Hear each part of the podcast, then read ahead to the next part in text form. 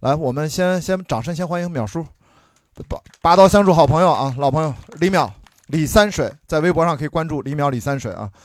日谈物语的主播啊，也是谢谢大家，大家好。我们隶属于一个小小的啊小组织，叫日光派对，对吧？呃，那个松散，极其松散，极其松散，无组织无纪律的叫这是日坛公园儿，好像跟一帮好朋友主播有这么一个对，松散的小组织。嗯然后我跟日坛公园也做过这样的线下的活动，叫播客电影院，其实就是复制我们在上海的叫播客观影会对，怎么来的啊。所以说，其实跟淼叔已经是我们这样的线下映后活动的老朋友了嗯啊。这是大概那么一个背景介绍。因为呃，上次在这个影院这个厅我们做过《坚如磐石》，请的是文化有限的杨大一老师哦，文化有限，嗯啊，所以说等于是这个厅你是第二个来这儿哦的嘉，宾原来，如此。你接的是大一啊。哦那大一今儿好像不在北京，好像对他，他去参加那个啥活动了吧？反正就是，好像是，嗯对对，反正有一个播客的活动。嗯呃，我想问一下，这个有没有咱今天是第一次参加我这样的硬后活动的朋友？我看大概有多少？第一次来的，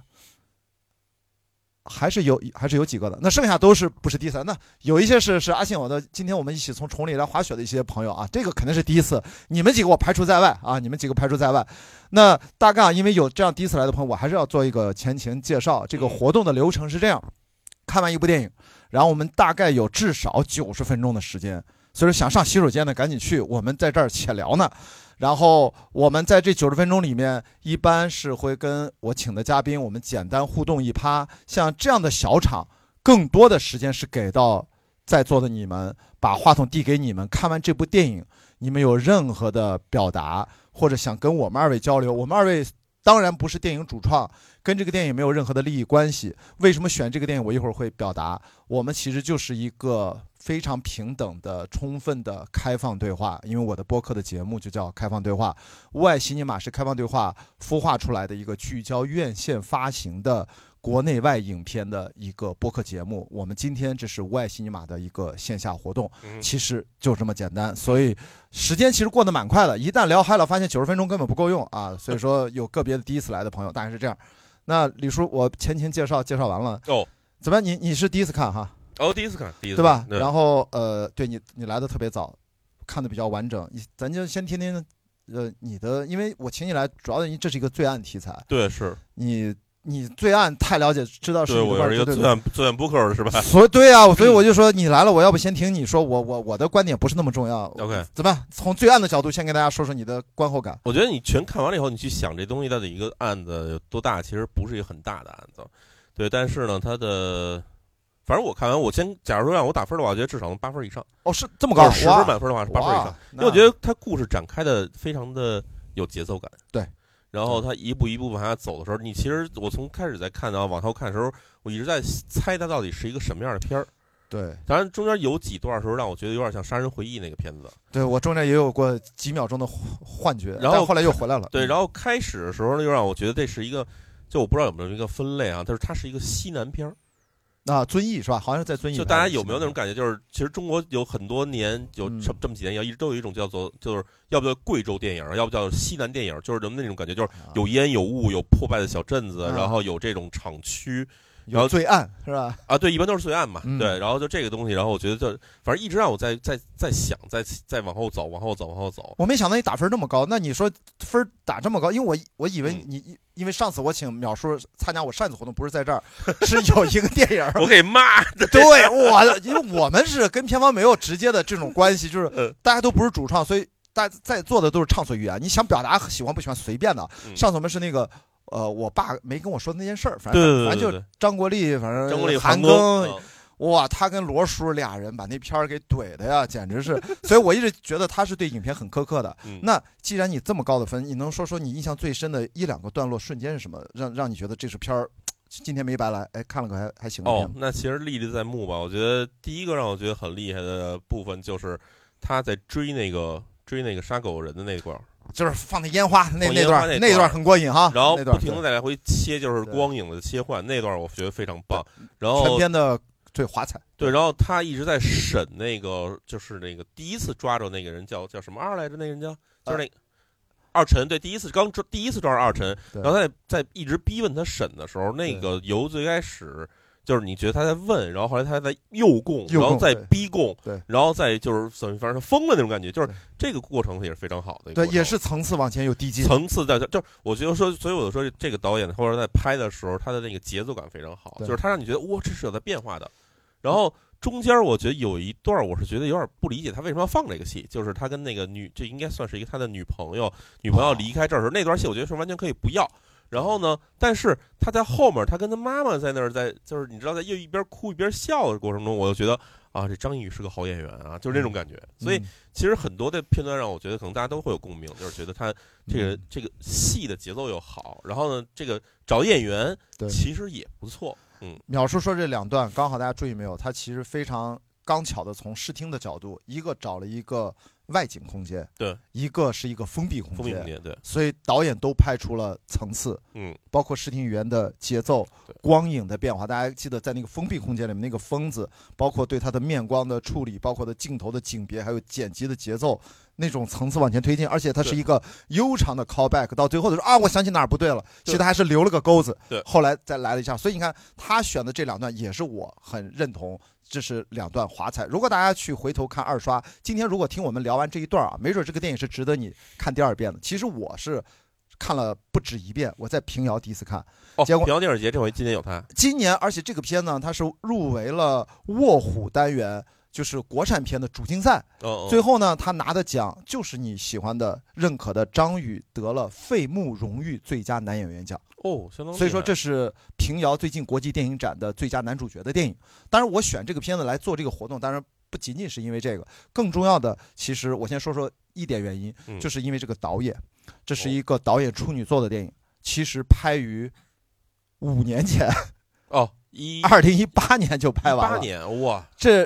大家看到片尾字幕啊，这个有一个明线，一大堆名单，嗯第一个是谁？有注意吗？呃，王一通和那谁嘛，孔大山嘛，孔大山排名第一，为什么呢？嗯是他研究生同班同学啊，电影学院的研究生同班同学。因为孔大山大家都知道啊，嗯宇宙探索编辑部。那孔大山跟王一通他们俩跟这跟这片子有具体什么样的关系吗？其实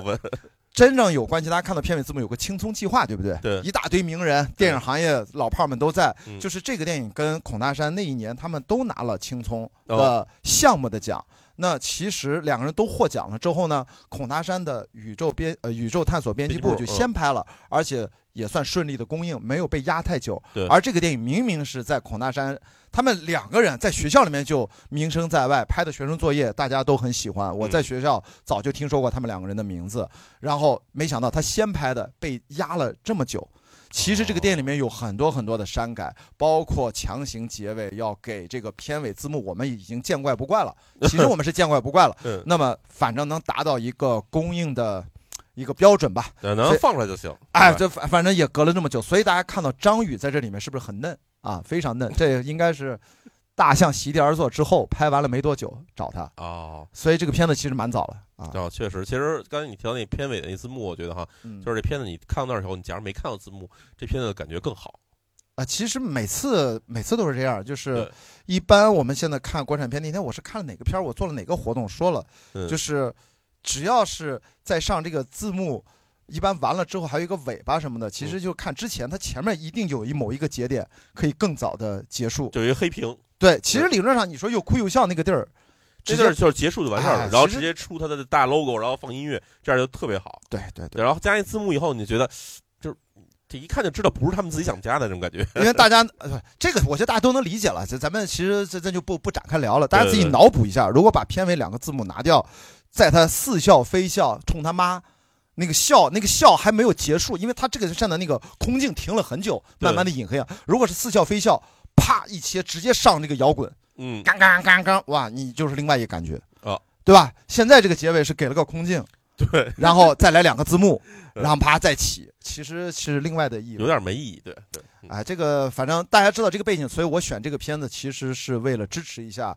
他是导演处女作，哦，其实很不容易拍一个戏。大家知道拍电影五年后才能见到观众，而且实际上这个导演他现在早就经历这五年，他也拍了电视剧，他也写了好几个剧本，他现在可能在筹备下一个戏。其实他已经变得不再是五年前的那个创作者的状态，就就啊他自己回头看都有点羞耻 play 的感觉，就是哎呀，当年我怎么拍成这样？哎呀，就是那种你要跟他聊天，你会觉得他很不满意当年的作品，但实际上，我觉得作为一个处女作，而且你猜他多少钱拍的吗？在五年前，成本应该不是很高，非常低。嗯，就是这个电影，如果告诉你说他只花了几百万拍的，你可能都很难想象。就是，但是几年前几百万也很低很低了，现在几乎不可能了。嗯，所以这个电影就是说，在这么低成本、导演处女作，然后在跟钱无关的情况下，能达成这样的一个视听语言节奏和整个的观影的感受，我觉得是值得大家聚集一帮我的节目听众们来看一看、聊一聊的。其实就这么一个原因，而且我自然会更期待郝飞环导演的下一部长片。一般来说，年轻导演。那个容易绊跟头的是第二部，哦，第一部一般都会比较出彩。第一部因为无没包袱，对，第二部就其实跟乐队似的，就第二张专专辑基本上就是？这乐队到底能不能混下去的感觉了。对对对吧？那说说这个案件吧，这这个嗯，这这这个案子，如果你做播客节目，他是不是一般都选不上？这这实在不不，其实刚才我就想说，这个其实是我想要聊的一个东西，嗯因为它里面牵扯到了很多伦理上的事情。嗯就因为我看我我坐最后一排嘛，刚刚我看到最后的时候，其实后面我周围有两个观众，嗯就是他们就是看到就是看他妈妈给他穿上那个校校服的时候，嗯就是那个那个那个披麻戴孝那个那白衣服的时候，然后他们俩人就在那笑，然后我觉得啊，大家其实看到这儿能明白到底是怎么回事儿。嗯，但是他其实是里面有一些是给你直接说来，就是我们要办罪案，说要抓这杀人犯等等这些东西。然后它其实有一些是隐含他没有告诉你的东西，对比如说他妈妈跟那个周叔叔到底什么关系，对以及周叔叔那个那个那个那个书，就是他那个日记本里翻开，为什么有一个被撕掉他爸爸的张那么一张照片儿，然后到最后他妈妈为什么要这么做？就这些事情其实是隐含的告诉你的。对，我都在想，到底他像谁啊？他跟那个 不，难道是个隔壁老王的故事吗？这种这这这，不，其实你知道，我看到差不多可能看到三分之嗯二的时候，大概猜说周叔跟他之间的血缘上的关系，但是从那点上我再去看，就是那个周胜奎嗯和他的那些两个人之间的关系上，我突然就理解周胜奎对他的那种感觉了。对，因为你想，从一开始你能感觉出来，周胜奎这人是一个老油条，而且这人其实做事儿是不择手段的。不择手段就是说，那个时代其实很多这种可能那种，你知道这什么联防干部可能都是这样对的。他们自己周盛奎不也说不？说你爸爸也这样。但是你往后，你你往后看到那个时候，你突然意识到这事儿，哦，他们俩其实是有那种特殊关系的时候，对。然后你再往前看，你会发现，其实周正奎做很多事情是在为他做事儿，或者是在保护他去做事儿。嗯那这些事情，你在最开始看，你会觉得这个人周正奎这人是有点、有点、有点别扭的，这人又感觉很阴险，但是这人又又不危害于他嗯，顶多是可能在让你觉得，呃，他是不是应该排挤一下他这个这个这个年轻的这个叫张宇这个角色？但是其实你会发现，周胜奎这人也不排挤他，所以为什么会这样？你到后面突然就明白这个事情了。嗯所以这个关系上就很就很有趣。嗯，而且他有个背景，我觉得大家因为在座，我今天看朋友来都蛮年轻的啊，嗯就是这就是年轻创作者，还是让我看到这个题材，我觉得他做了他该做的功课，因为嗯这应该是个原创剧本，这个背景好像没有文本啊，就是他还是了解了九十年代的第一就是联防队跟，真正有编制的这个背景，以及当地一些。一些他们他理论上他们是没有执法权，还是说有一定的执法权？这个我也不专业，这么说吧，那个时代啊其实没有说不清楚。就是你在在村里头，你要是联防队的话，那基本上你就没有什么执法什么什么，就是没有什么三权分立这种东西了。对，人家就是人家就是就是全对对，因为背景写一九九四年，所以我觉得他还是做了一定的对当地的一些当时的社会，我觉得有这样的一个有了解，算自治组织，应该算是地方的自治组织，对然后和他再加上你刚才说的这些伦理的问题，对让我们对这九十年代，其实现在的观众，我觉得已经有距离感了。其这反而是一种好事。哎，呃其实是就是这么说，河边的错误。对吧？河边错误那那那个余华写一九八七八八年，其实特别像那种改，他把它对改成了九十年代，对但是那个制作规模比这个大多了，所以有人说这个好像是有点小号的河边的错误，但其实略略不同，因为我会觉得这个会稍微的更难一点。如果它是原创，因为毕竟那还有个余华的文本，略略不相同。没错所以我觉得这一点就是让大家看，其实我们对于九十年代，因为我自己是完整的有过记忆的，嗯，所以你能看到那个警服啊，它那个变化编制，我觉得他还是把这个时代还做扎实了是的啊。我觉得这个还是 OK 的。嗯那怎么样你你其实有没有什么其他的发现可以跟大家再分享？哦，我觉啊得其实里面有一段就是他们抓的那个瘸子，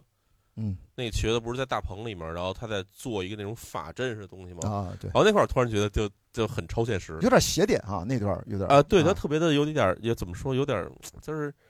怎么就是就那么一种特殊的感觉，突然有一种什么香港鬼片儿的感觉。对，我刚才就是说怎么来香港电影了，但但实际上好像农村其实是农村其实是有对啊，封建迷信其实东西很兴盛的啊。对，然后所以到那一点的时候，我觉得，哎，这片子难道说又有一个更更让人意想不到的走向吗？当然，嗯，其实它到那儿结束，但是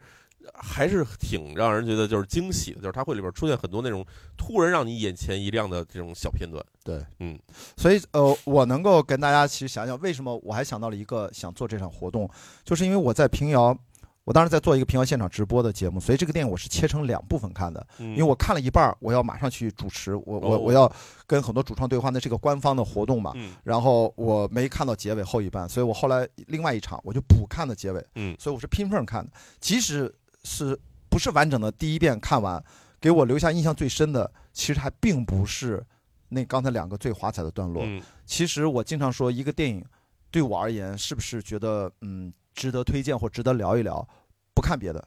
就第一场戏，就第一场戏，我们就觉得所有的优秀电影，第一场戏就决定了它是否真的足够优秀。这个电影其实大家回想，呃，第一场戏其实是在片名出现之前，大概有五个镜头，这五个镜头其实都很鲜明的，都是在骑着车的。一个日记本上面有个手表，嗯，然后第二个镜头是那个脚在那儿走路，对对吧？其实大家知道那脚应该是疯子的脚，有有可能。对。然后再后来应该就是一个祭奠的一个花圈，花圈还有还有那个一个葬礼的环境。对，呃，不是，它就一个慢慢拉开的，然后再然后就看那个呃水坝的局部，嗯，然后镜头再一打是一个仰拍，呃，沉默笔录。其实我当时觉得这五个镜头一出，我就知道这个导演，你你再听听他的声音和音乐的运用，我说这个导演是有想法的，就是就这五个镜头从到片名为止，因为再下一个镜头就是那个狗在地上吃东西，对吧？对那就进入到生活场景，就正式叙事开始。所以我为什么现在说这个开头，就是当你看完了之后，我发现我还能记住这五个镜头。其实今天其实我都前面没看，但是我还记得这五个镜头。为什么？你会发现这五个镜头它不是在独立叙事，嗯，它几乎是五个篇章的提示。他其实上来就给你定下了一个大的基调，就是说这里面的一个氛围是什么样的。对感觉，嗯它把每个章节的最重要的一个印象的东西给你提出来，先给你扔到片头，就是说你一看这个，知道这个导演他是有结构性的。对，我还担心他拍的是那种过于作者性的电影，没想到后面还是比较流畅，能看懂的。但是，一上来给了一个非常风格样式、有个人鲜明特色的开头的五个镜头，所以我看了这场戏，我就知道这个电影应该不会很差。嗯，看到后面就还好，印证了这一点啊。啊，不，我我们就是随便闲聊啊，就是给大家，因为我做了问卷调查了。为什么刚才聊这一趴？就是发现问卷调查里面百分之六十以上的朋友，我有一个多选题啊。哦哎，有人做过那问卷吗？肯定真的像啊，有有人举举手啊。那个问卷说，好像有人想多听一点关于电影本体的东西。今天不是我故意的要掉书袋什么，我发现大家其实还是关心这个，因为在我们这个影迷的活动嘛，别到时候聊的都是社会啊、热点啊什么，其实都都可以。所以我刚才就大概介绍一下这个电影的背景。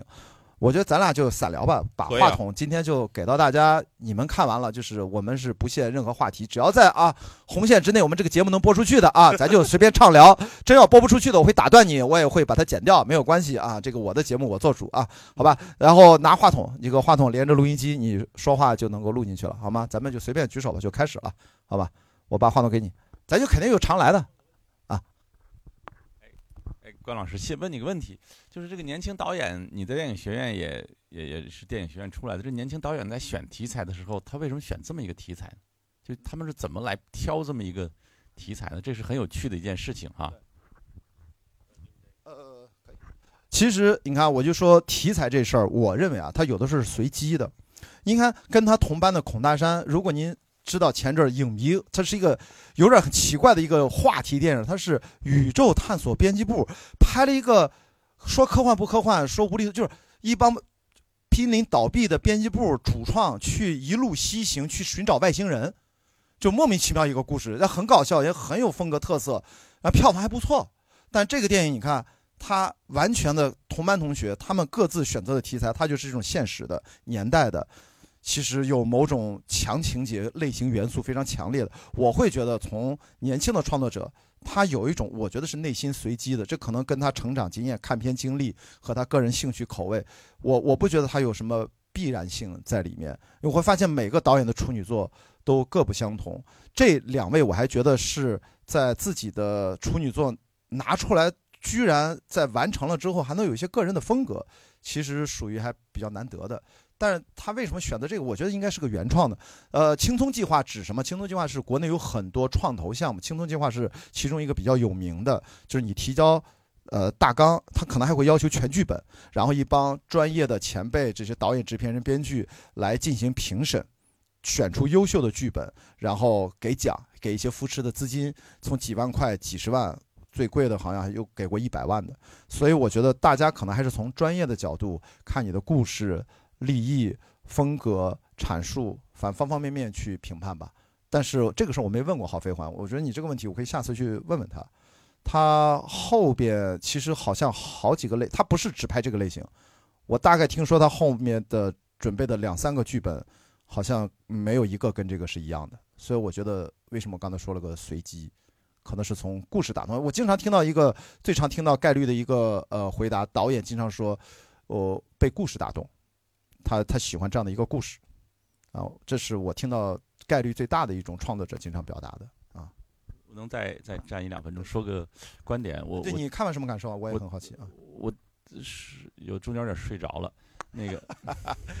看来不是目标观众啊，露馅了。呃，倒也不是，我觉得呃，如果我我如果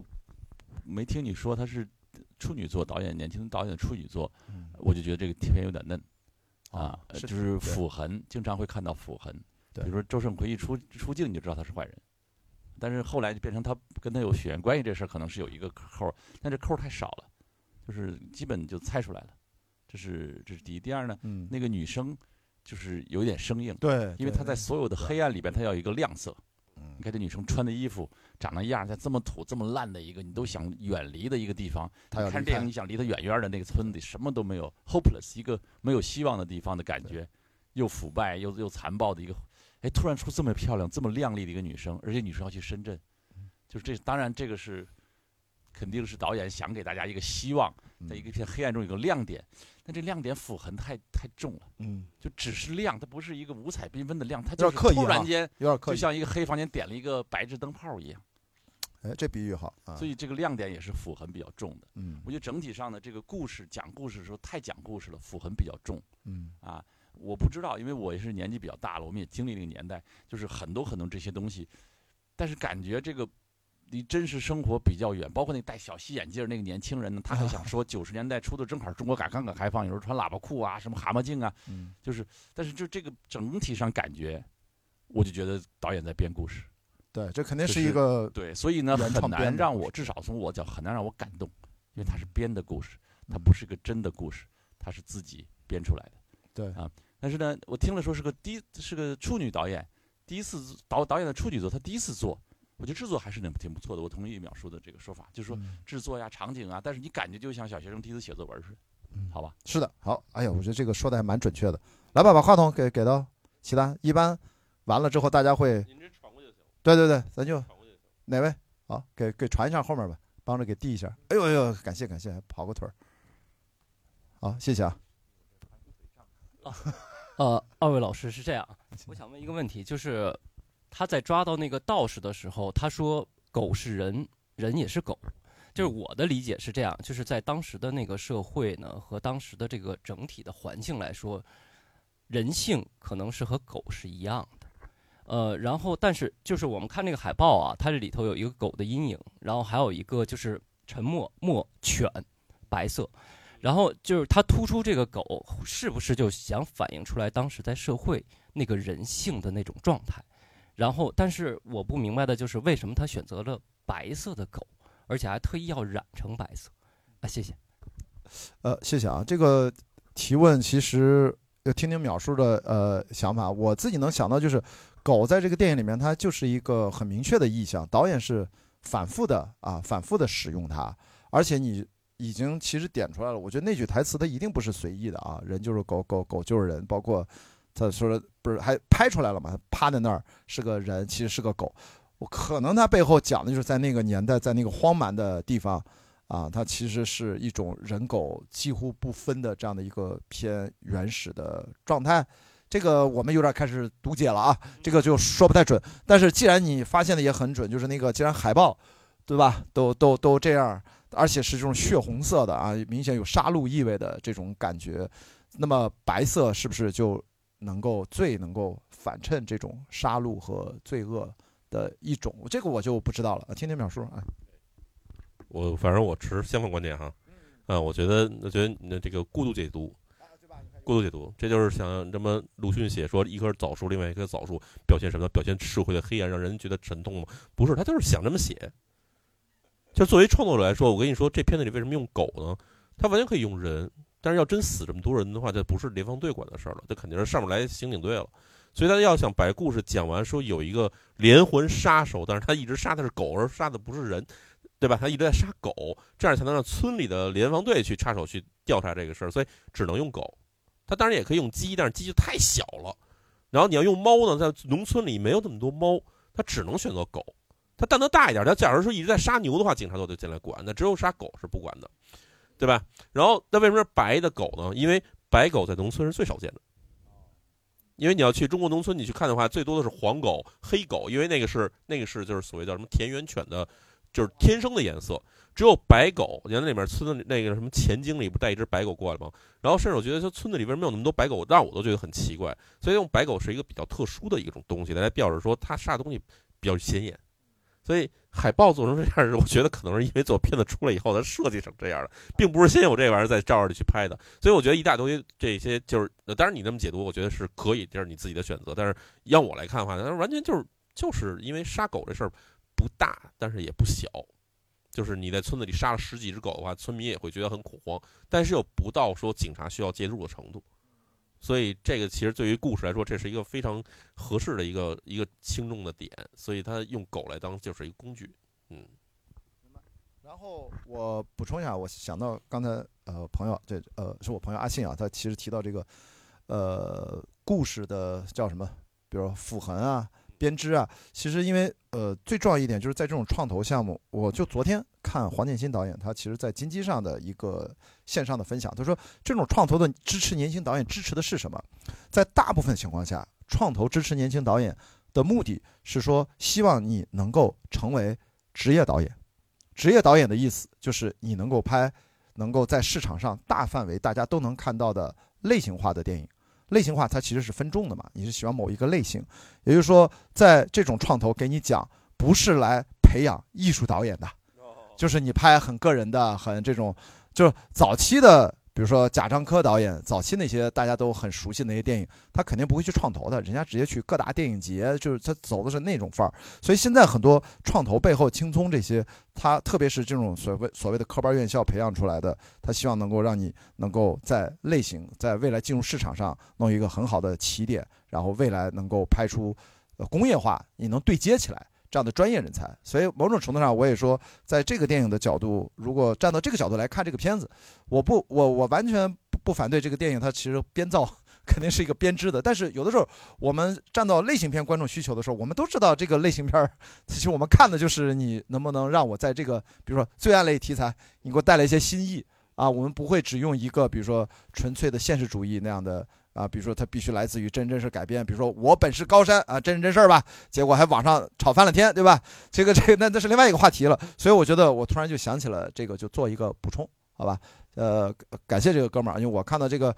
台词，其实你选的挺准的。我看到网上像这样的解读挺多的，这个回头我也问问导演，到底是这句台词他到底是咋想的？咱是不是过度解读？到底好吧？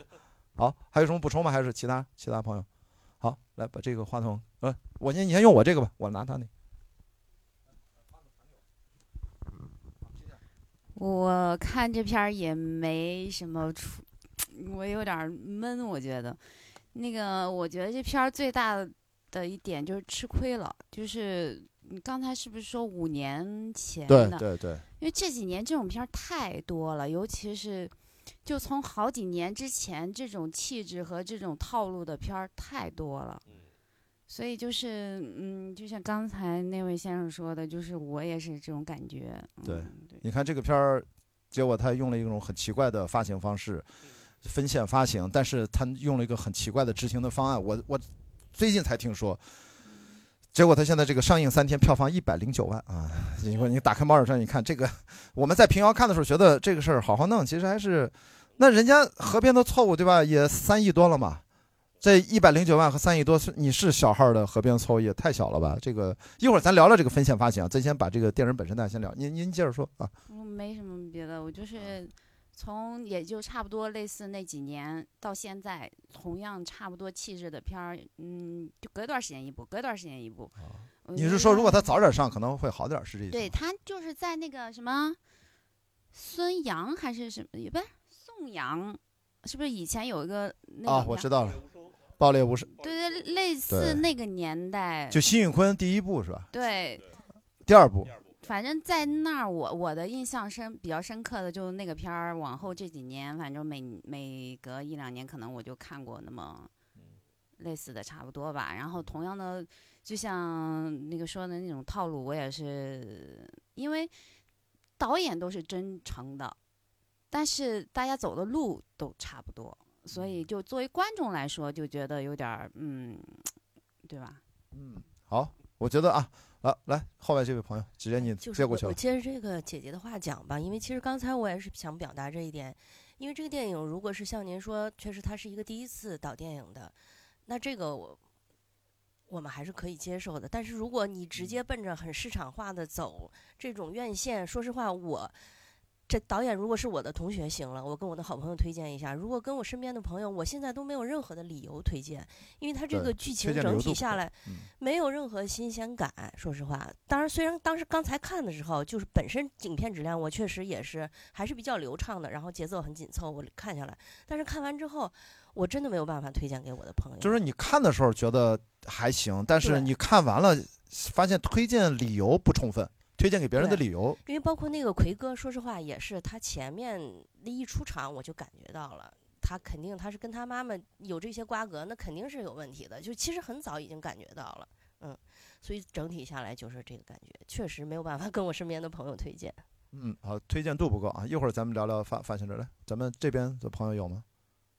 咱们举手，前面呢？好，那旁边的哈，然后再给前面那女生，那个哎，请讲。正正好离得近，我就嗯我就接过来。然后我想先说一个题外话，就哦，是、你们三人一起来的哈，我看啊他是拍了左边拍右边啊，这啊无缝啊衔接不是，不是，我想先说一个题外话，啊就是因为咱们这个不是那个映后播客录制嘛，然后我就发现这个现场的麦音质特别的好。比我参加其他的那个观影活动的麦的那个效果好多了，哎这个点我倒是没想到啊啊，，对吧？谢谢。虽然咱们只有六十六个座儿，很小，这厅希望那个观影团的那个麦都按照这个规格卷起来啊，呃倒也不必，反正就是 对个人感受。然后说回到电影上，就是刚才两位说到有一个那个电影的环节，哪一个印象很深刻？好像是秒叔吧，说的是那个他拿着炮去追那个杀狗人的那段儿，那段我确实被震到，被被被震惊到了。但是我到后面，呃。呃，因为抓住二晨之后，二晨在椅子上回忆起自己的那个犯罪经过的时候，然后有一段是他说他在杀人的时候看到有一个白狗趴在那儿，然后镜头一闪出现了一个好像是一个人吧，然后那个镜头其实是更更震撼到，哎，不是震撼到我，就是有一点吓到，就是我没想到就是观感这么破，就是不说这个电影不好，就是看起来很破的一个片儿会有这样的一个镜头，然后然后我就印象很深刻的就是这儿，然后再加上二晨这是这个一个。精神病的这个角色出现在了一个好像是看起来是在正经破案的一个故事线里面，就感觉，嗯，哪里很奇怪，但是好像是又还比较合理，就是很符合这部片儿的一个调性吧，就感觉。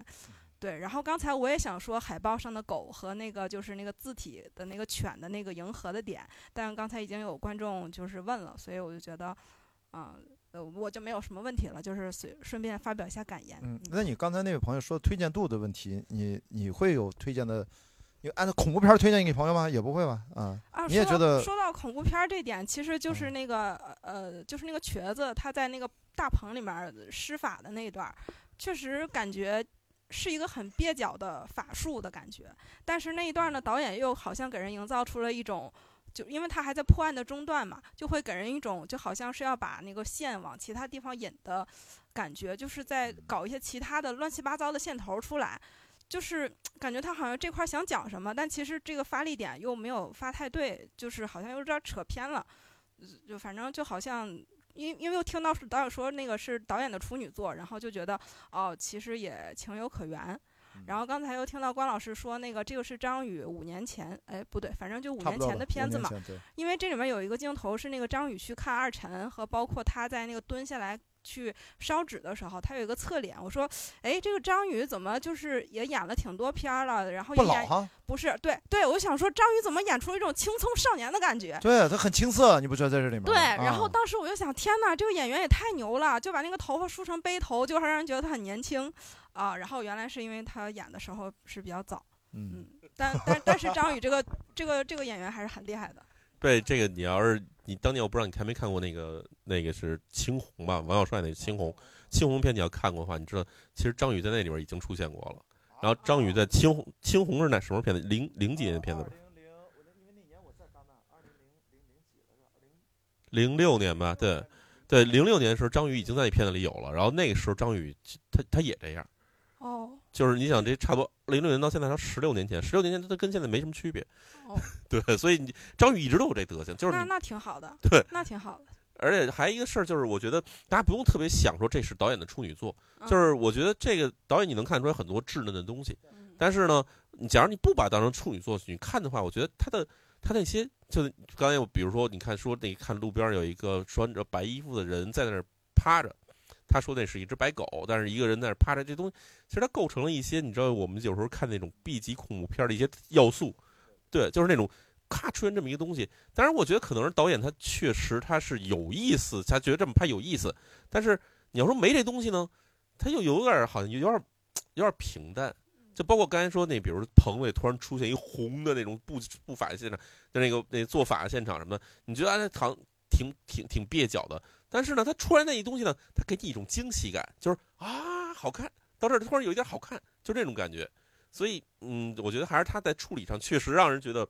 怎么说呢？有的时候这东西可能你觉得可能是一种蹩脚的线头扔出来的感觉，但是呢，它其实在观感上呢也有一点儿，我觉得有观赏性的价值，就是这么一个东西。对，嗯嗯嗯，对。然后，然后再说回来这个，还有一点，就说它的这个片名，因为我。昨那个昨天去电影院的时候看到这个海报了，我当时看这个海报，我心想这电影也没听过，然后看着这个海报又觉得好像是一个破案片儿，又又又，但是它又叫《沉默笔录》，不知道他在讲什么。今天看完之后呢，在听完刚才就是大家的分享，就觉得好像这个导演是有一些想要呃发疯的东西在的，然后所以就还比较期待他以后的作品，看有没有一些更稳定的、持续的发疯的内容输出出来。哎，这个说的好，来把话筒给到前面这位啊，好，一会儿再给后面那个，先给前前面这个举手，是是是不是这位红粉粉红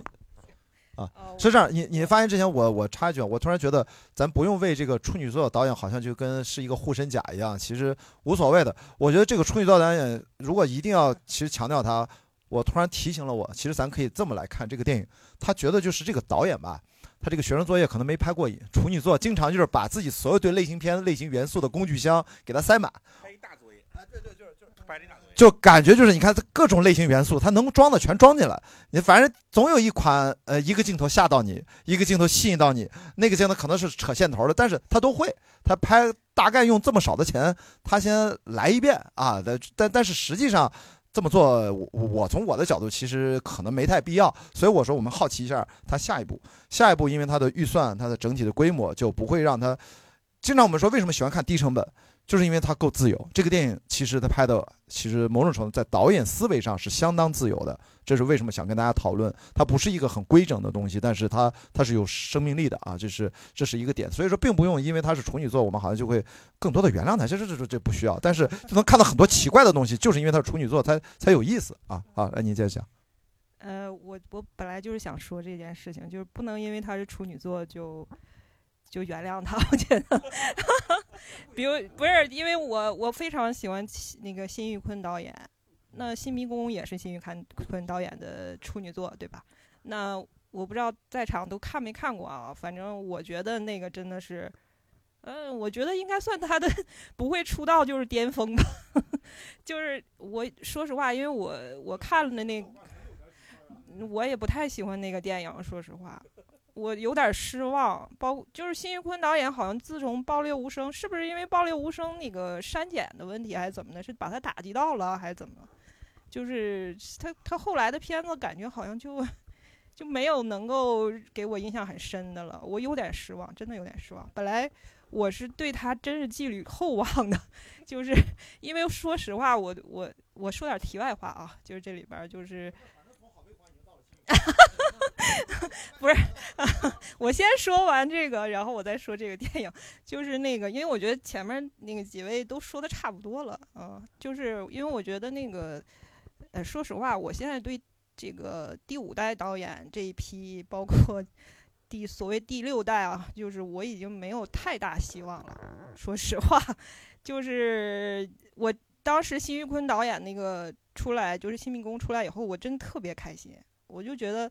哎呀，终于有这种八零后的导演，就是能够接一下班儿了，就是能够给中国电影就是续上香火吧。我觉得，嗯，但是没想到后面不知道他发生了什么，就是我一直在等，一直在等，就是《爆裂无声》之后，我一直在等他能够给我个惊喜。但是这个热搜我也去看了，真的是有点失望，说实话。呃，不知道是不是因为这几年这个行业的有点畸形的发展啊，我我不太清楚。然后说回这部电影，就这句就说完了。嗯，前面几位其实说的，我觉得都同意。就是我也觉得这部电影，但是这这部电影，我觉得它的技法我还挺喜欢的。我觉得这个导演他技法应该没什么问题了，就是再稍微精精进一点就好。但是故事这个，哎呀，剧本这个事儿，在中国真是都快说烂了，就。我一直认为中国就是缺好编剧、好导演、好演员都不缺，真的是缺好编剧。就是我们这个，呃，不知道叫导演导演中心制也好，或者什么都好，这个确实应该改一改了。我觉得这个编剧的地位在行业内真的应该提升一下了。就是你看韩国就是最 典型的，是吧？韩国就他那个编剧。那绝对是地位非常高的，在在韩国，在国际上，其实韩国的那个编剧地位也很高，是吧？所以我觉得，嗯，剧本这块儿确实我觉得不太好，真的，我就在看到那个他妈，就是演到他他那个他妈和那个周胜奎他俩那段戏的时候，我已经猜到了，但是我当时真的想，千万不要他是 什么私生子，那我猜应该也不是吧。我觉得应该好像，但是他就是在往那方面暗示啊，在暗示吧，往那边引哈。对呀，我觉得我就觉得，所以我在说他长得像不像，两人像吗？我当时就想千万不要落入这个俗套，但是没想到还是这样。虽然它是五年前的电影啊，但是我觉得那新新迷宫也是五六年前的电影啊。但是新迷宫的结局我是非常喜欢的，而且我真的很庆幸那个他在那个时候上映。我觉得他现在要上映，没准也得删改。对啊，你说我这样说的时候，你我别说，就五六年前好多电影拿过来，你你看看，哪怕这三十多亿那啥，三十多亿，我不是药神，你现在你你是按那能按那能上吗？这也不知道，对不对？那那个我就想再说，也就是我比较喜欢的这个电影的两两个两个点啊，就是一个我比较喜欢那个呃张宇的表演，这个嗯就是属于我预期内的啊。当张宇演演的也很好，但是确实是预期内。这都五年前就在我们预期内哈。对，五年后还在我们预期。只能说张宇还是很厉害的。呃，那个我比较喜欢演那个二陈的那个演员，就是我觉得中国真的太需要这样的演员了。我不知道这个演员现在是什么际遇，但是没有太多给他表演的舞台。说实话，嗯，这五年过去了，好像对没让我们。我说实话，我都不知道他叫什么。对，叫叫叫啥？他叫啊，就是这样的演员，我觉得真的在行业内太需要了。就是他演的挺好，真的挺好的。对，这个角色不好演，好像大家觉得疯子是不是就是他是类型化的那一种角色嘛？好像就应该怎么样？但我觉得他演的挺好的。嗯，再一个就是这个片尾音乐，我挺喜欢。对，我不知道，呃，因为那个。无证之罪的那个，就有点像无证之罪那个片尾音乐，就是用这种摇滚的这种方式嘛。对。呃，我当时因为无证之罪应该是在他之前吧，我不应该是在他之前，就是我不知道这个导演有没有参考过，但是呃，这个音乐我挺喜欢的。然后就因为当时无证之罪那个片尾音乐，我真的印象特别深刻，我甚至觉得它比那个白夜追凶的那个片尾还好，那个音乐。嗯。啊，就。就说这两点吧。好，嗯，谢谢，来，呃，给到前面啊，一会儿给后面给王健啊。啊，终于有人啊啊，那个两两位老师好，就是终于有人提到片尾音乐这个事儿了。嗯然后我可以说一下，就是这个导演应该是一个很资深的中国独立音乐的这么一个听众。嗯就包从他选曲，就是选配乐的这么一个人选，到他选这个片尾曲，其实我也是作为一个中国独立音乐这么一个听众，在我看来，这个片子跟这个音乐的选择是非常非常契合的，嗯就是某些气质，就是你刚才大家没法解读的那些意象啊，或者说一些很奇怪的拍法儿，其实它的某些，我是觉得某些气质上是跟那个独立音乐的一些表达是特别特别像的。对，他是在那个音乐动机里面是对然后这个然后这个片尾曲我也了解一点儿，就是这个这个就是这个片尾曲是假假条乐队是他的首张专辑里面一首歌，哦。然后为了这个组呃为了这个电影就是重新混了一版，但是呃是当时导演找到他去呃重新做了一版的。就是说当年就定了这首歌，不是说最近哦、不是，这首歌是很早以前就有的，就是应该一六年他的第一张专辑里面的一首歌。就是说他拍完了之后，当时就决定用这首歌。我我觉得可能是，就是他啊可能他拍的时候已经想到这首歌了。对，然后就是又重新去录了一版，但是嗯后来大家可以听到这个这首歌其实是有歌词的，嗯但是这个片尾的呈现它是没有歌词的，嗯，就是因为这个这首歌就是歌词也会表达一些它的意思，但是因为当时歌词版本可能播不出来啊是吗？但是因啊为但是因为不是，但是因为当时这个就是这个片子它呃没配片尾曲之前已经有有龙标了，啊就是如果说再去有歌词的话，它会又增加一些文字，还得重新去审。哎，这这你非常专业，大家知道啊，这个龙标指的是内容审通过，然后给技审是指所有的最终就是技术审查通过，给另外那叫发行许可证。啊先给个画面，就是你画面不能改了，也就是说片尾音乐如果你再更换，属于内容更改，又要重新走一遍，所以你这个很有可能说的是对的，所以你这个很专业啊，嗯。啊，其实是那个，我是看了一些那个，就啊。是他们创作了一个，他就是呃，他们有分享乐队乐队，就他写了一下他这个哦。过程，对。就所以说其实嗯，可呃，哎，咱说到哪儿？啊，抱歉被我打断了，没事，就是说它其实是没有歌词的嘛，对，其实这嗯首歌是有歌词的，嗯然后嗯，因为确实这个就是这个乐队它的一些表达的一些方式，这些歌词当中一些隐含的一些意思，就是确实会给这个这部片子增加一些文字的一些解读吧，就是说，所以把所有的人声就是歌词全部 mute 掉了，只留了他这个最后这个很炸裂的这种听呃摇滚的这种听感。我觉得也可以啊，沉默笔录嘛，沉默片尾曲可以对的，，其实啊，还是、反正都没词儿啊，都没字儿啊，然后包括他找的这个就是配乐，就是梁艺元，嗯他也不是一个就是传统意义上在电影工艺上专门做配乐呀，就是这么一波，呃，就是专门做配乐，呃，不是专门，就是那种更工业化的这种配乐方式，也是一个比较独立的实验音乐人去做的配乐。嗯就是，所以我就是觉得，就是作为这这个听众，然后看到这个片子，其实真的是。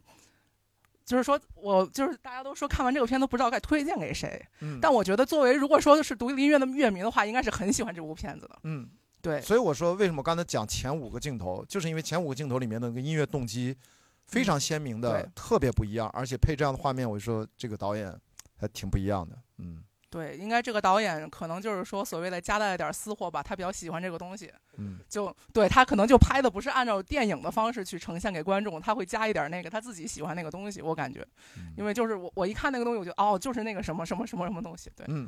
好，就感谢啊，这我们的观众都是有备而来，这我都没想到，音乐这就比比我了解都多。来，那后面给王健，对嗯，好，嗯，有今天我们滑雪的朋友啊，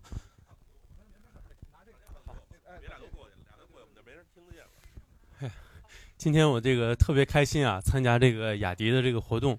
实际上，我过去我是特别喜欢这个电影，但是呢，我今天最主要的目的是学怎么样去看电影，因为我之前有一个特别失落的感受，就是每一个电影吧，我看一遍，然后就感觉哎可以，但是雅迪呢说这个电影至少刷两遍，而且他写的影评好长的影评，从头看到尾，没有特别大的感觉。所以今天我来到现场以后，我发现还真是不一样。这个《沉默笔录》的这个电影，我看下来以后，确实像刚才说的，它从声音、光，然后包括那些创新呢，实际上都是给我很大的一个，我觉得是一些创新。这个对于导演来讲，但是呢，我也想说，这个电影就是怎么讲呢？我看下来以后，一个是剧本它是有点可预测，就是就感觉是能够提前预测到。另外一点的话，就是我可能就是我这人比较吹毛求疵一点啊。我觉得这个电影的细节的问题可能会多一些。我先说第一个问题吧。第一个问题就是一上来他那个罚款，我知道他的意思是想表达当年那个联防队他那个钱很缺，但是我觉得这就跟那个他的一个人物的性格不一样。他既是他的女朋友，然后就去拿了一个就是宰猪一样的，就是宰猪，然后去逼他交罚款，虽然又跟他自己去交了。这个人物他自身是有一些矛盾，而且就恰恰这场戏的就是加进来。还跟之后追那个，就是咱们觉得最精彩的那出戏，也有一个矛盾是什么？他拿着那个烟花，因为他那个年代，他是很很显然嘛，他也是想那个破案立功，他也想转正式的编制。最后我们看那出戏，当然很精彩啊，急中生智，拿着那个烟花，但恰恰是他最基础的那个素质出了问题，就是没追上。我觉得到那个年代，如果我是那个年代，如果我是这个男主角的话，我就是跑到吐血，我也一定把他追上，或者我把对方跑到吐血。我觉得是这么一个，这么一个，他是这是第一个我想说的一个，他是有一个内在的矛盾在里头。第二个的话就是刚才也讲了，就是他的那个女朋友，我就一直在想，看的时候我在想，如果把他拿掉的话，好像也不影响这个剧情的推进。第三个的话，就是我觉得交代的话，就是那个幺妹儿。其实幺妹儿是他们家，就是首先，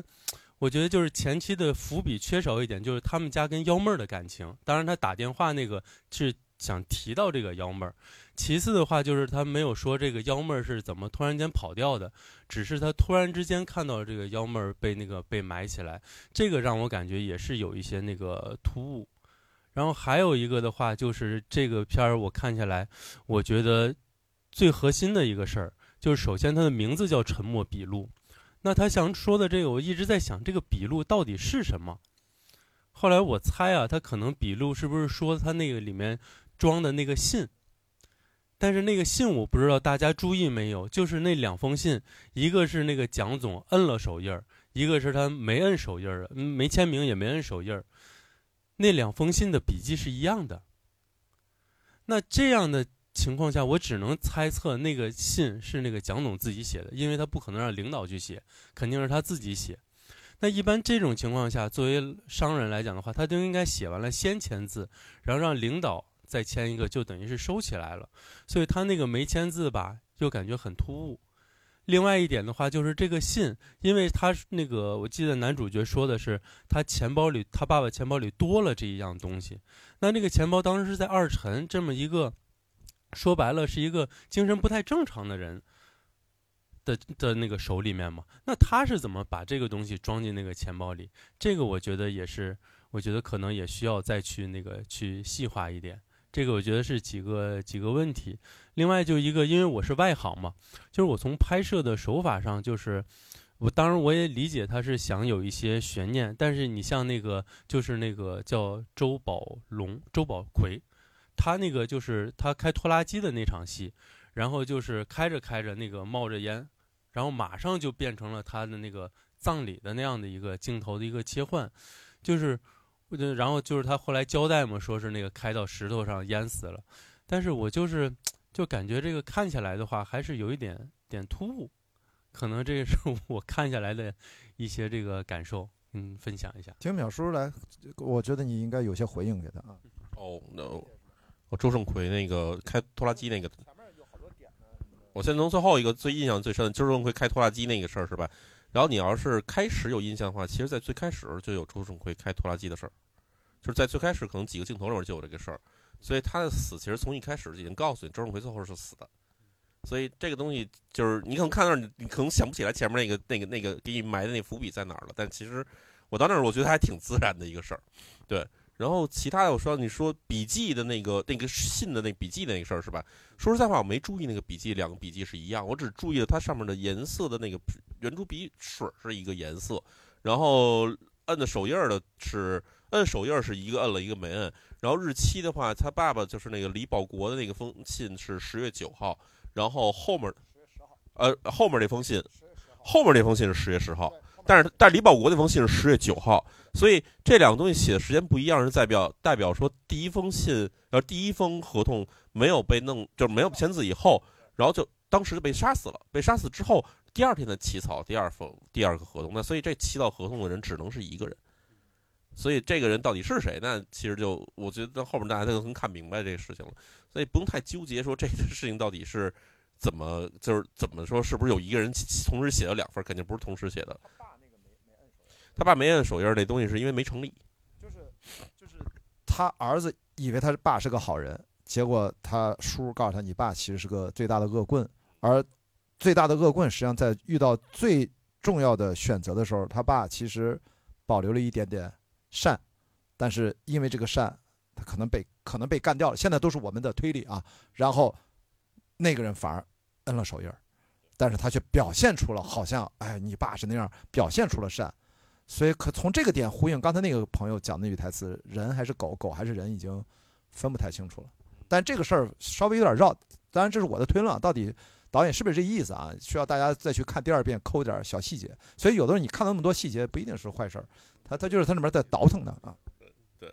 然后还还还还看还有哪些点要要要？对说那个没就没追上。哦。其实我觉得怎么说呢，就是你也没法假定说一个参加研防队员的人，他就天天去练体能，然后一定要拼了命追上。然后知道就这个戏，假如我们在写这故事的时候，当然有需要的话是可以让他追得上的。那要是不想让他追得上的话，有各种方法让他追不上，比如天黑了有河，然后包括这片子里面，他是因为飘过了一个钱包，然后被他捡起来了。说实在话，那钱包应该浮起来吗？其实也可能不应该浮起来，但那时候就是浮起来的。对对对，所以这全是编剧的安排，而不是说这个不赖你跑步不努力，不是这个意思，你知道吧？他最近在跑步，跑的状态最好。哦，刚好最有感觉啊！哦，就跑到死也要追上他，是吧？好，来，咱前面有谁来？把话筒给到前面这位女生啊，白白衣服的这位。好啊啊，对，你们赶紧去忙吃饭吧啊！刚滑完雪，赶紧赶紧吃饭。这是刚从崇礼下车，直接开到电影院来支持活动，啊哇，大部队啊，你们啊啊！回头见啊！来，你接着聊，不理他们吃饭的啊。好好好，这都滑完雪可饿呢，这帮人啊。两位老师好，然后大家好，我觉得，嗯，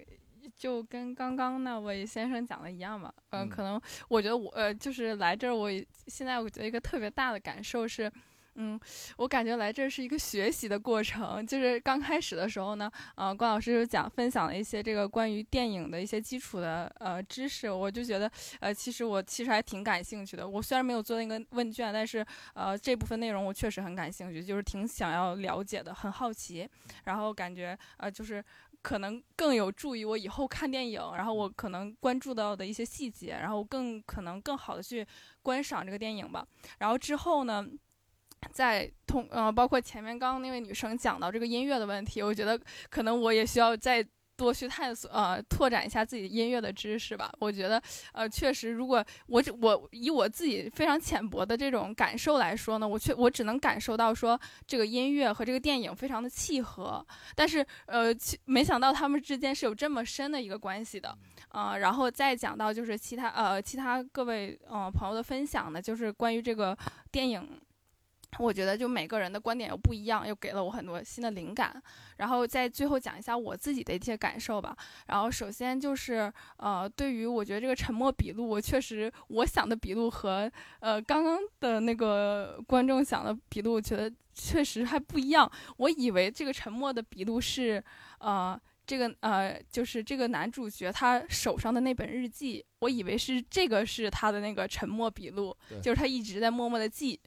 我我是这样想，我以为这个是沉默笔录，但是没想到他们关注到的细节是这两个方信，嗯，然后呃还有就是哦还还有就是那个关于这个犬这个犬这个人就是狗狗就是人，我觉得特别特别同意这个就是。嗯，淼叔说的这个就是说，呃，你确实也不能杀人，你就只能只能是杀狗。而且我还关注到一个，我发现他这个海报上的这个狗呢，其实是一个人的手叠出来的，就是我觉得都玩嘛，都会。对，我觉得是很，就是又又有一些好像，呃，我有点说不清，其实还是人和狗之间。对对对对，应该就是这样的一种一种感受。嗯，然后，嗯，再说一点，我觉得，呃，然后其次就是我觉得如果。嗯，整篇呃整整整个电影看下来的话，我觉得我我还是觉得它是好看的。然后也也就是像大家说的结构，呃很很紧凑，然后呃整体包括各方面都是挺好的。然后至于就是说，如果让我去跟嗯朋友分享的话呢，因为我觉得电影这个事情，嗯观看电影看电影和听音乐差不多吧，我觉得就是很个性化的一个事情，就是可能我觉得特别好看，我去给他讲，但是他很可能 get 不到我的点，那可能他就会觉得不好看。所以，呃，就像我觉得这个电影对于我来说，我是值得我来花花费这个时间，我来这儿看观赏的。但是可能我去给他分享，给别人分享，可能他们并感受不到啊，这个是我的一个观点。然后其次，我觉得有一点点我觉得不太好的，就是我有点没太懂的一个细节，就是开。场的时候，在那个涵洞里发现那个死狗的时候，我觉得那个那个男演员的这个这个就是他的那个惊慌程度有点过于大了，就是我觉得可能稍微再收一点，可能就是我觉得就好很多，因为我觉得一个死狗应该不至于那么害怕。嗯，这个是我的一个想分享的。你看那个男演员，他在每次有尸体出现的时候，他都是那种的，而且他都会这种三跪九拜，就是那种大礼在那儿，哦，他是一个。就是他自己有什么那种，对，有一个什么可能信仰，有信仰，有信仰，那可能这样，他的人设其实是那样的。哦，对，那这样的话可能就是比较合理。不是火龙王，就是那最胖乎乎的那个。啊，对对对，对对对对对。嗯，好，感谢来，咱们把话筒给到下面谁？然后这个啊，好，先给到后面那两位啊。在你发言之前，我就先先聊一趴稍微干一点的，就是什么呢？就是这个电影。它是有各种毛病，为什么上映三天，人家河边的错误三亿多，这个片儿就是因为太老了吗？怎么就一百零九万？就这事儿，我说刚才不说要聊这个分线发行这事儿吗？就是咱就我才搞明白一个事儿，跟大家分享一下，以及我的一点点观点。我一开始以为的分线发行，是我那时候去美国很多次啊，就是我发现美国的那个 Cine World 下面那个叫叫一个叫什么什么 Box，另外那个叫什么 AMC，对吧？就是。美国大概它的这么多电影院，它也就三四家院线，然后还有一两家小的，所以他们的分线除了像《哈利波特》《指环王》或者超级的什么漫威，他们几乎是所有的院线都得上之外，他们经常有些片子，他们叫分线制，是你如果在那个 AMC 影院看了，你在就是你你呃曼哈顿四十二街 AMC 马路对面不就是另外一个院线的公司，他俩对打，你会发现。这个电影院放的电影，那个电影院没有，他们就是分线发行。为什么这个电影它不需要？因为发行成本非常高，你去那么多影院，你得你得多花多少市场费用，你能不能回得来？所以本来分线发行，它是对片方也好，对影院也好，对大家都好，对于观众几乎无影响，对吧？就是你想看这片儿，人家上游做了决策，这个片儿我们就决定。从发行到片方决定，就给这一两家主要院线就发，另外那个影院你看不着，对观众不影响吧？除非你充了那个影院的会员，你为了看那片儿，你单买一张票也不会那么大影响。这是我理解传统的，从国外我知道分线制，因为在我的成长过程当中，我小时候九十年代、八十年代开始看电影，到进电影学院九八年嘛，中国就一直没有分线制这个事儿。我们的院线是从省。文化呃叫什么省文化？因为以前电影归文化部，然后它是呃文化公司院线公司，它是按省为单位，所以基础就是有三十多个院线，加上后来有了影管、影投就垂直管理，所以现在四十多条院线，它有一个很复杂的呃我们中国。自己的历史渊源，结果现在呢，一直说我们业内讨论分线制，分线制，我还一直说这是二零二三年、二零二四年中国电影很重要的一个事儿。线上的关键词是分线制，线下的关键词叫分级制，对吧？这都喊了多少年的事儿了？结果呢，我才发现，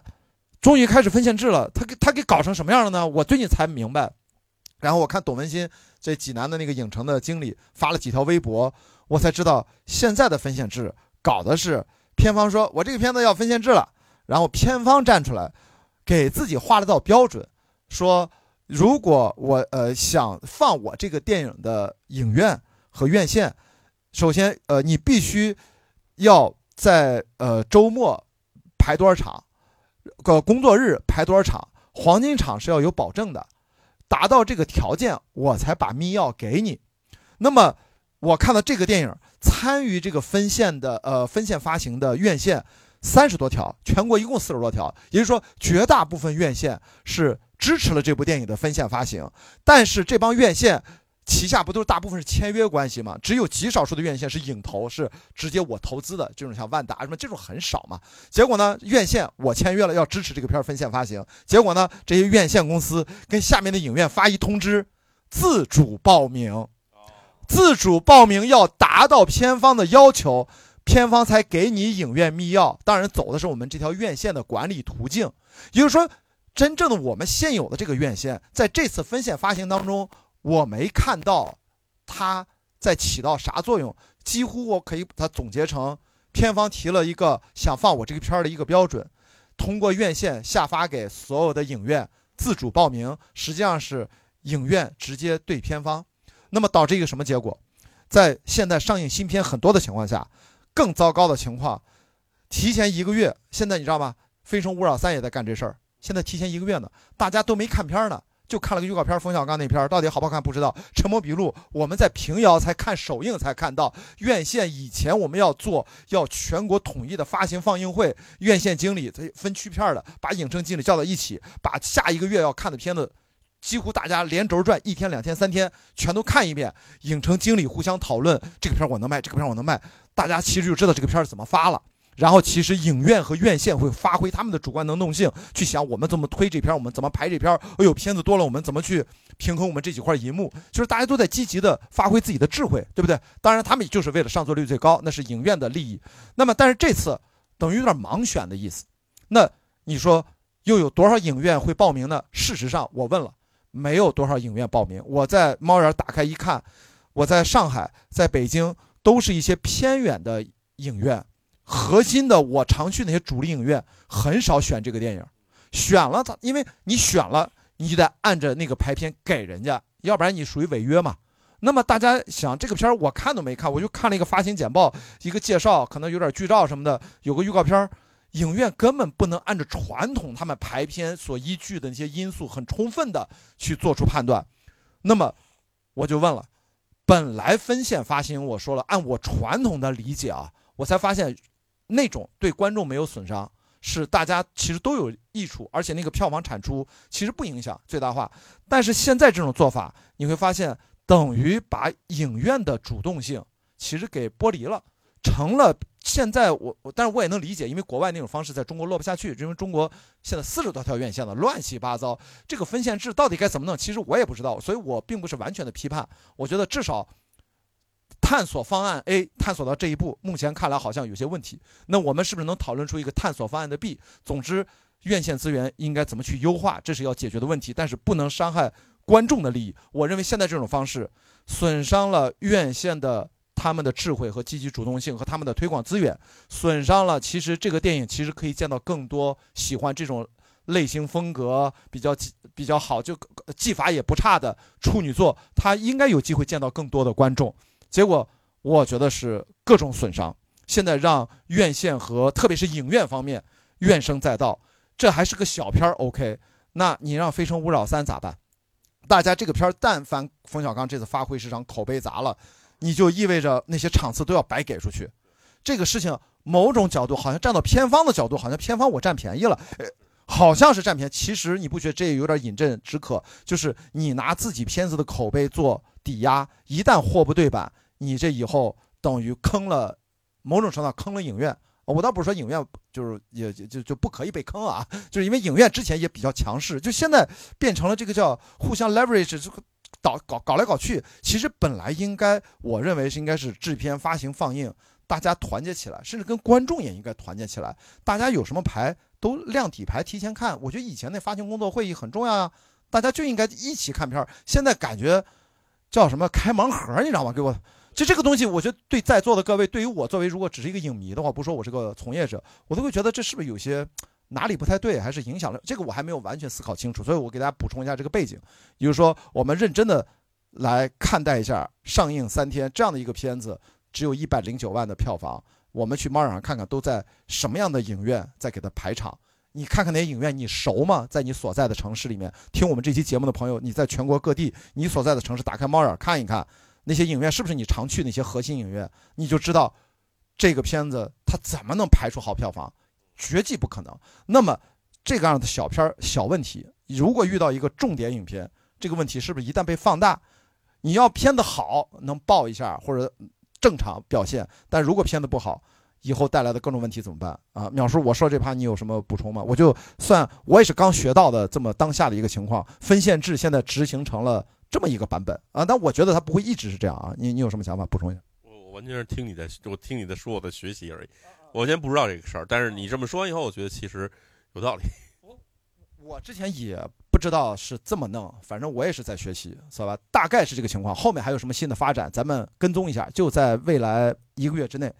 看看《非诚勿扰三》，可能还有别的一些影片也想采取这种方式。给我的感觉，不知道为什么是一帮片方，他们是不是为了用这种方式啊，要取消排片费？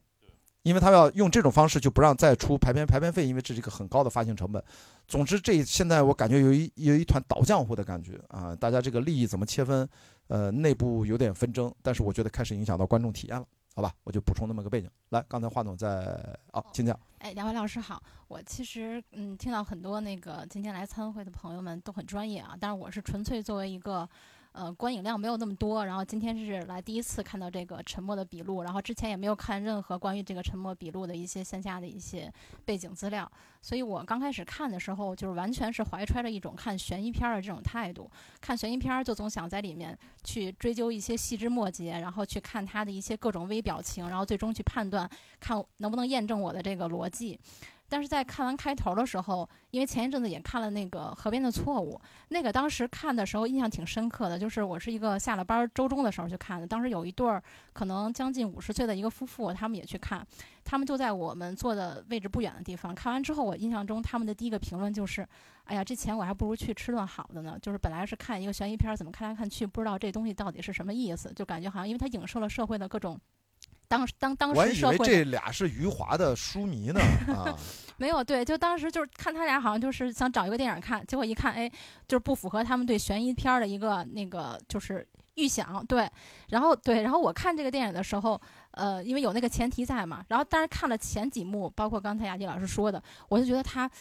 可能也有点类似《河边的错误》那种，就好像文艺中带着悬疑，悬疑中带着小城，然后小城中又带着那个社会中的那个一些一些对现实的一些思考等等吧。所以看看的吧，又有点像毕赣的那些，就是特别摇晃。然后我说，哎，我说这个不行，这个说明可能他也没有一个最终的，就是我按照我那线条，可能他也是一个特别有点创伤的感觉了哈。对，就可能他也是一个特别深奥的一个结论。然后最终哎，发现他还是给大家了有这么一个交代。所以其实作为为我这种就是，其实我还挺喜欢看悬疑类的，然后而且在豆瓣上可能会看一些，呃，比如说一些经典的片子之后，大家的一些各种神，就是从各个角度的各种神分析。你猜这片豆瓣没开分，你猜多少分？我我我不敢，我感觉好像中国的悬疑片就没有特别高的，就是。我当时还还是基于那个前提啊，就是我可能观影片数没有在做。谁看上应该没开呢？我刚才看没开，好像。嗯。应该没开分吧？啊，嗯。大家可以猜啊，可以猜，反正现在看完了。对，所以其实我个人从这个喜欢看悬疑片这个角度上来看，我还是希望中国的不管是这个轻松，这个这个这个就是这种投投投资类的这种创投创投类的，对，还是希望给这些导演一个平台，让他们的作品吧能既叫好，然后又卖座，然后而且也能符合就是比如说不管是豆瓣群啊，还是大家喜欢某一个垂类的这种电影群体的。可以经得起大家的推敲跟分析，然后也能不管是结合各种元素，音乐也好，编剧也好，各方面吧，有这么一个市场。你否则的话，刚才雅迪老师说这个什么分线分线制啊，对这种分线制，你导致这种电影可能他都没有办法让一些人去评判，都没有没有给大家机会去骂他，对吧？然后或者 或者也没有，不是都都没机会，都没机会。对，因为有的东西它可能是大家讨论出来的嘛，这东西可能在一定的平台上才会越来越好，往更好的方向发展嘛。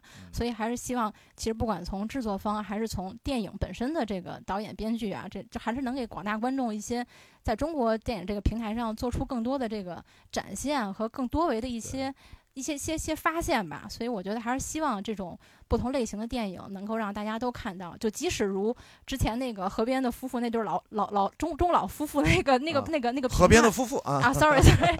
就是至少他们去看了，对吧？他他对那个东西他是有自己一个判断的，所以这东西我觉得大家是对他骂也好。呃，评判也好，或者是对他褒奖也好，其实对他来说都是一个非常好的事儿。我觉得对中国电影也是一个非常好的事儿。咱们今天三十多人，其实占到这个片子目前观众的千分之一，你知道吗？一百万票房，三十多块钱平均票价，也就三万人看了，咱今天就三十多人，你知道，等于咱千分之一的这个片子观众已经在现场了啊。其实大家，所以这就是这个发行到最后就发行成这个样。其实我也觉得，反正大家就是当成一个案例，值得分析一下，值得复盘一下。对我就是纯粹从个人的角度，就是有一些感官。另外，就从电影本身，就有一个点让我觉得，就节奏都很好啊。就虽然那个。故事情节可能有些地方不值得推敲，但是我觉得这个东西及格分在我看来是 OK 的，就是而甚至在我看来是及格分以上的。然后，但是有一个点就是那个。应该是那个谁的女女朋友出现那会儿，就有点跳脱。我觉得他不像村里人，就一看好像是个城市的，就还长得挺大方的。我觉得太像白炽灯，就是太像，就是他一看就是那个认知上和那什么上跟那个村儿完全就不匹配的那么一个那么那个女士。就是至少如果你想是那样的话，那你至少得有她一个变化的过程，是吧？就就刚开始到那村里是抓鸡还是抓猪啊？就往那儿一坐，就一看就好像跟就是就不一样，就一看就可能是不小心进了这个景儿。嗯，对对对，所以就是这个是我的一个感受吧，想跟大家分享一下。好，谢谢。来，给旁边那位啊，请讲。嗯，我我我分享两个一个观感，然后第一个是我刚开始看《沉默笔录》的这个标题的时候，在看完电影确实也对不上版，就是不了解为什么要叫《沉默笔录》这个。然后嗯，包括他们说《沉默笔录》是其中的两封信，我也觉得好像没有那么对。然后再加上片子当中有很多镜头的呈现，会把嗯笔录这件事情跟他的那个记事本，跟他呃男主角那个日记联系在一起。然后后来我在在就是听大家说的时候，我仔细观察了一下这个海报，我我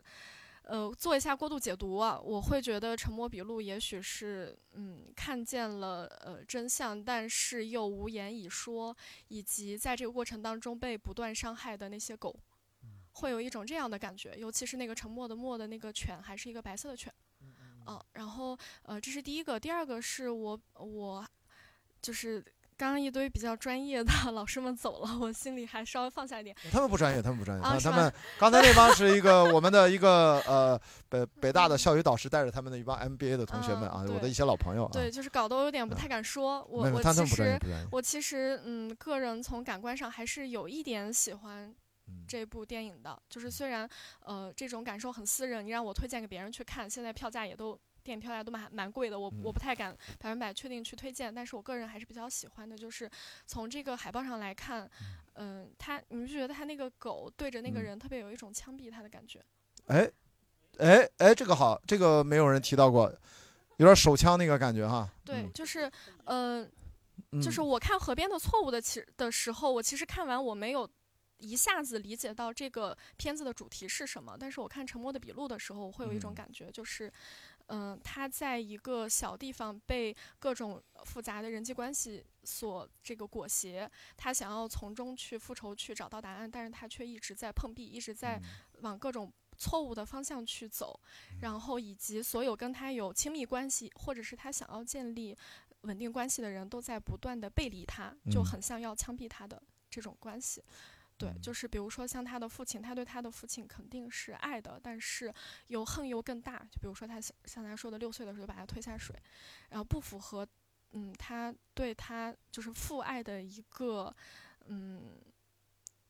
怎么说？怎么就是不不符合对于父爱的一个预期？但是他又，但是在他成长的过程当中，周围的不断的人又告诉他说：“你你父亲很好，啊，然后你嗯，他他妈说你你父亲曾经为这个。”镇子做了多大的好事儿，但是后来又就是被大家就只记得他就是很很强硬、很征收的这么一个过程。他其实是希望能够为父亲去昭雪的，就他心里隐隐还是爱的，他想要沿着他父亲对他父亲又爱的又恨的那条方向去走。但是走到中途，中道崩殂，他发现我我靠，我父亲居然是这样的一个人。嗯。这是他父亲对他的一个背叛，然后在这个过程当中，在由他母亲的引导中，他的心会渐渐的偏向那个周叔叔。嗯，对，比如说他说你你看你现在的这份工作是你周叔帮你争取来的，或怎么样，然后再加上周叔告诉他这个真相之后，他会觉得原来我父亲是这样一个不堪的人，而周叔帮我隐瞒了这帮我们隐瞒了这一切。然后他在内心偏向周叔的时候，周叔又对他做了一个背叛。对，然后反转了。对，也嗯，然后他的母亲跟一个他的呃父亲的好友之间，他明白的这一层关系，对他对一个儿子来说又是一个背叛。然后他的女朋友，一个本应该在他设想里在这个城城呃镇子里一起生活下去的人要出走，然后又是对他的一个背叛。嗯，我觉得就是这多重的背叛是我比较喜欢这个片子的。嗯，一个原因吧，我我觉得应该有女孩的那个爱情的线，但是那个女孩确实太亮了，太太漂亮了，完全不属于这个片子。她如果能够更，嗯，更平凡、更平庸，长相更普通一点，然后她想要出走，那我觉得对这个 男的背叛可能更大。一个长相漂亮的女孩要要走，对他的背叛，这不是理所当然，可能是顺理应当的吗？嗯，对，我觉得是这样，这是我比较喜欢的。哎呀，谢谢你的发言。要知道，刚才那个第一个发言的我的朋友啊，他比我还大十岁呢。其实他的发言对这个大家主主体观众而言其实不太重要。为什么呢？因为这个咱现在主体观众呢，应该是是不是九零后、九五后吧？应该是对吧？啊，九四年。啊，对啊，就这是主主主要的观众观众人群啊。而且最新呃，美国最新的统计，电影市场的主体观众已经不再是二十年前我那个年代十六到二十五岁了。现在的主体观众人群还是那波人，已经变成了二十五到三十五岁了。你看你在这里面啊，就中国，我觉得也差不多。中国还没做这个统计呢。因为我从小我读大学的时候，我看了所有的专业的报告统计，就是这是个年轻人的市场，所以大家都看《哈利波特》嘛。我老说《哈利波特》，对吧？都那十几岁小孩在主要在电影院里面跑来跑来跑，他们是主体观众。所以我刚才说我第一个朋友发言，其实他自己觉得不管是呃斧痕比较重，其实我们都承认它其实不是一个完美的作品。我们也不是说完美的作品才才能组织线下活动，就是有没有的聊啊，这是我其实很重要的一个思考。但我觉得你给了非常棒的一个启示，就是关于这个海报的这个啊。是像一个狗头是用手比的，也像一个 开枪为你送行啊！而且你说的那个就是他对儿子就是要沉默笔录，我觉得你提醒了我。我不知道听听李叔的意见，就是我觉得就是这个主人公他知道了所有的真相，但没有一个能说得出来，他只能用沉默来回应，只能用又哭又笑的表情面对同样也只能沉默的母亲，好像他母亲理论上。他知道那些事儿，其实他母亲甚至比他更早都知道，但是他们都只能沉默。就这个东西其实还是很中国的啊。但是我有一个问题，我也想问淼叔，就是他提到了这个女生好像离开离开张宇是特理所应当，就长成那样了哈，那么漂亮。但是我就有个问题，你是怎么理解的？张宇为什么就离不开这个地方？这个你是怎么把他从这个角色合理化，或者你怎么读解的？因为因为他爸死这儿了呀。我觉得就是你可以理解为，就是这篇，假如你要合理化理解的话，就是他把这事儿办完以后，他假如拿不到编制的话，他其实就可以走了。他其实要解决的问题就是我爸到底怎么死的，他其实就是要这，这就是他，这就是他的钩子，就是他之所以不走，原因就是他要弄明白他爸到底怎么死的。他尽管他不管他爸叫爸，他管他爸叫叫什么李保国。但是他也在乎他爸爸真正的死因是什么，然后，所以他他其实开始有很多段闪回，就像梦魇梦魇，或者是那种就是那种噩梦一样的那种那种情景，就是他在水坝底下走，感觉纸钱洒在脑袋，然后看一个人砸在自己身边，不断闪回这些东西，其实都代表说他这个事情是他真正放不下的部分，所以他不得不留在这儿，对吧？然后这个其实也是构成了他最后导致出来所有的这些东西被勾出来的原因，其实就是这个事儿。他跟他爸埋在一块儿，贼贼搞笑。我们看那一段的时候，我旁边我老公说：“死了还做邻居了，真是。”而且你开始看的时候，其实他爸的那个坟是被冲毁了，他爸是后来又被挪到了山顶上，然后又在他旁边埋了这么一个东西。对，然后包括其实你刚才说那海报，就是说实在话，我其实向来对什么电影的海报，甚至对电影名字我都不很关注。就是这东西在我来看的话，就是做完了以后，你不得不去上市的时候，你一定要做个。平面东西出来，你要给它起个名字，你不能说我拍第一号东西，我拍第二号东西。所以你们在提这事儿之前，我根本没琢磨这名字到底是什么。就是沉默笔录对我来说，就是啊，他他他哪他哪叫沉默证人，我都觉得可以；或者他叫沉默的狗，我就觉得也可以。原原原名叫野犬笔录是吗？哦，那我觉得可以，真的可以。就是所以所以后来我就开始看这个这海报上，包括这个这个图像，就是你说它像一个枪毙的手，我觉得它像是一个灯从张宇的右边。打过来，打在他的墙里，影子，他是一个，他是一个狗，但但是这东西到底是什么意思呢？就是实在话说，因为我自己出书的时候，我的那封面也是有编辑在在说跟我说，你这看这款封面怎么样，那款封面怎么样？就是在我看起来，其实你知道，他其实只是为了做一些让你觉得里面有特点的元素在里面，但到底他真正能能不能反映核心这事情呢？其实要看这个主创的人在里面参与了多少。首先，我都不知道这海报是不是他自己做的这事儿，所以就不好说到底里面能代表多少的意义。嗯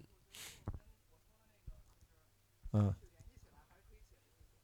海报是这样，海报一般都是专业的海报公司要去跟主创去交流，然后由海报设计师相对而言比较独立的去完成。呃，很少有导演带着自己明确的要去做海报。呃，也不是不可以，一般会做成概念海报，或者说就导演自己的个人版的海报。只要宣传预算够的话，找一个执行团队做也是没问题的。当然有一些情况，比如说，比如说沃尔善的《封神》，我相信很多海报都在沃尔善自己亲自。因为那是他太强大的美术的领域了嘛，所以他一定会亲自过问的。但并不是所有的电影都是因为要看，但是这款我看了豆瓣上，它所有的海报展示出来的这个低成本电影，它真的没几款。大家一看啊，这这就知道。我当然，我我现在习惯我进豆瓣啪一点，因为所有的公司都会在豆瓣把所有的物料同步过去。你只需要看它全部海报那个按钮摁进去，它有多少款海报，有没有单人海报，有没有概念海报，有没有发布海报、定档海报、最终级海报，你大概就知道这个电影宣发规模是多少。就是这这个就没几张，你就知道啊，这基本就就就就就来不及走心啊，反正就是就就这么点事儿。但还是感谢这个女生，我觉得她其实这几点都很有启发性，我觉得这种讨论就很有意思。而且真的，我觉得你在座的咱们这，哎，不不要把我算在内，咱咱俩这个年纪其实已经在那个啊真正的核心观众群体之外了。所以真正其实真正的你们的意见其实比较代表这个电影。我我其实通过这样的交流，其实想让可能导演也会来听这期节目或者怎么样，就是大家其实还是看到这个电影还是会很有的聊的，很关心这个电影。但是我刚才补充了一个背景，就这个分线制吧，到底为什么执行成这个样，我不太懂啊。我我现在也不在一线工作，但是弄成这样，它好像造成了一些不太好的情况，它损害到了一些潜在的己方的一些潜在的利益。现在这个这种损害显现出来啊，是不是有结果了？我觉得以后是不是咱这个方案还是要再调一调？啊，到底分线制在中国当下这么复杂的一个环境下，到底该怎么分？我并不是说这个不好，这就是就就就不做了。分线制一定要去推动的。那么我觉得，我觉得过程就是这样：方案 A 不靠谱，方案 B 同样不靠谱，方案 C 也不靠谱，但一直推到可能 A B C D E F G，终于大家磨合出一个对观众也好，各方面都好，票房收益可能未来都是最大化。我觉得这个路能摸索出来，好吧？咱们我看今天时间差不多，还有最后想谁追加的？哎呦，第一排男生，哎，来。是，那我最后我来作为这个，呃，现在目前也还不是这个呃主体的观众，未来应该算是，因为我现在二十二岁啊，零零后吧，应该是零零后，对，还看着像零零后。是，对我作为这个未来的一个观众群体，我这总总结一下吧，就是大家说了这么多，我我的我的感觉是，导演拍成这样，我觉得处女座已经是非常不错了。他其实以用导演的处女作来，这个这样来这样一部作品来面向市场的话，他其实是想，想，向大家，向也包括向未来合作的公司，向很多人来证明自己有，就是我想说的那四个字是呃类型杂糅，对，就是。导演想证明自己有拍这个类型的一个潜力，也有拍那个类型的一个潜力，所以你如果就是像刚才有一位观众说的，就是单纯抱着一个悬疑片或者一部恐怖片预期来，可能就没那么符合预期。对，那这这是导演他自己作为处处女座，他可能想会考虑的一点，他会做一个类型的杂糅，就不会在一一个类型上做的那那么极致，他是想多方面的去探索一下自己的。这个类型的多元化的一个边界在哪里？这是我能够理解导演的一点。对，嗯，就补充这么多。哎呀，我觉得这个说的蛮好的，真的。来来，淼叔，最后你来，你来总结吧。你来，你来，你来，你来。文文姐，你你有什么最后想看完这个片子跟大家有什么想到的啊？没有，我觉得刚才你开始开始就说要不要二刷什么的，嗯，然后其实前两天我跟那谁小伙子我们俩人也商量一下，说现在很多电影二刷时候没有动力啊。对，因为什么呢？因为那。现在一百六十分钟、一百八十分钟的片子，对吧？你坐在那儿觉得就拿破仑又一百五十多分钟，我还没看呢，是吧？就是实在话说，我觉得能能有一部九十分钟的片子，我觉得这事儿我觉得很开心了。这个电影啊，九十一分钟啊啊，这个嗯，对，假如能再短一点哈，那是七十分钟的电影，我也觉得很那开心是动画片啊啊 啊啊对动画片真的，所以就是我觉得要要有机会的话，我也希望说，能不能这个以后的电影稍微能再短一点，实在太长了，现在。对，这个好像是自打流媒体盛行以来，这个院线电影的长度，这是在过去五年八年慢慢，特别是这三五年特别明显，特别明显，就是而且这是全球。呃，就别说全球，中国、美国，其他咱也不太了解，就是明显的中国、美国都是片儿越拍越长一个。一个特别讨厌的趋势，真的让人讨厌的趋势。真的，啊他对于你要上了岁数以后，你无论是怎么那个厕所是吧？啊，开呃始有压力了啊！上厕所，啊然后对吧？还有很多很多朋友就是有嗯有这么这个，比如说这痔疮之类的，啊这都特别不友好，你知道吗啊？然后腰部这腰肌劳损的人，你知道在这个我做要特别痛苦，对这各种问题。我跟你说啊，他这其实就是防止老年人进进这个电影院，知道吧？这老是一个年人不配啊对，老年人你不配，所以要要把这目标目标年龄还是画在二十五到三十五岁。哦，原来他们是靠身体 对 才才配哦，原来这样啊，这个身体腰板最硬的年对，纪。然后你看啊现在很多那个这个电影院里头配那后面在按摩那个东西，啊那个那个特别疼，那个特别疼，你知道吗？那个不觉得它是一种打扰吗？对我，我测试过两次，嗯我没法，我我什么都没记住，我都忘了那两次看的是什么片儿。我跟你说就他对我的干扰已经大到这种程度。我说我弄了一次，然后他他把嗯我摁到那儿，就是我就想惨叫都不敢叫那种程度。后来我觉得这其实也是种考验。其实你只需要换个座儿，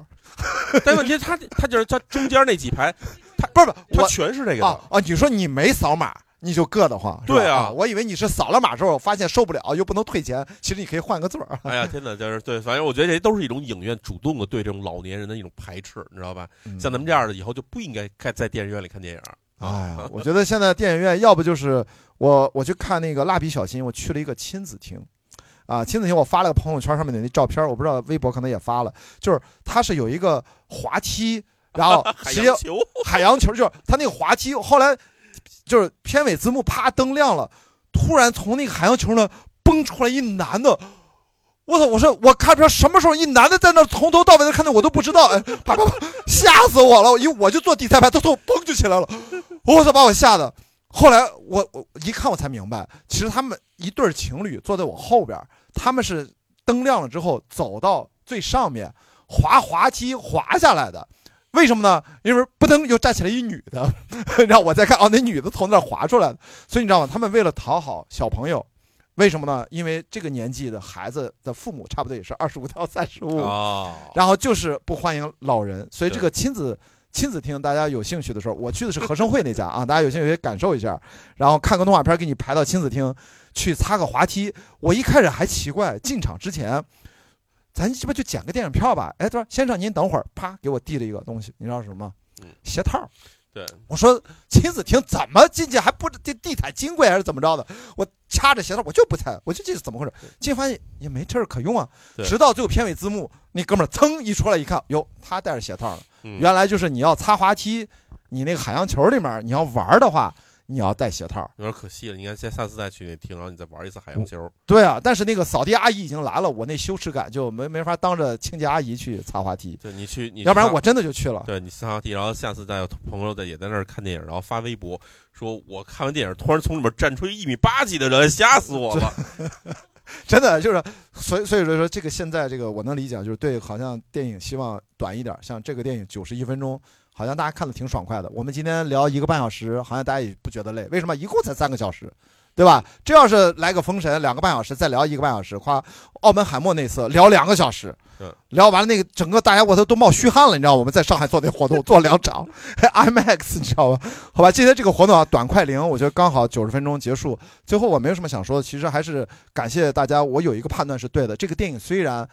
这么惨，我们千分之一的这个电影的院线观众已经在这儿了啊，然后但是它跟我预想的一样，就是它还是一个可以聊天的电影，可以聊，可以对吧？就是咱。有人喜欢啊，我的朋友其实他不太喜欢，都没有关系。我觉得在座的可能偏喜欢的多那么一点点啊，呃因为处女座角度好像对他宽容了很多，其实我觉得大可不必啊。但是我觉得这位零零后真的说的很准，就是其实你说的非常对，这个电影一看就是拍给投资人看的，嗯，拍给业内的前辈们看的，拍给未来他合作的那些大监制、那些大的电影公司老板，还有那些他想合作更厉害的明星演员看的。就是说你看我是一个会拍电影的职业导演，可以可以被信任，在技术层面上。但是刚才还有一位朋友说的，中国缺好编剧，对吧？只要这种导演给他个好剧本，我觉得他应该能上一个大台阶。所以说，到底郝飞环导演是那种只拍自己原创剧本的那种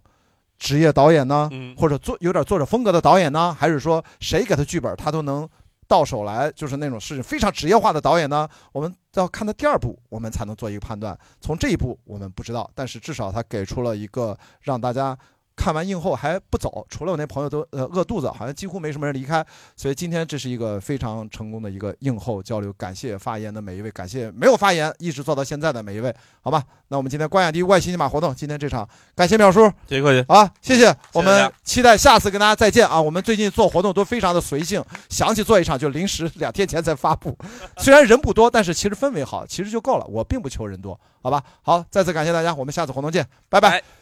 呃，没有关注外星的码可以来这儿扫个码。前面那个扫码订阅节目是关雅迪对话封神第一部啊，那是个付费节目，但是你就扫码看一眼，不一定买啊，因为其实很多免费版在网上都有啊。好，谢谢大家，嗯。可以的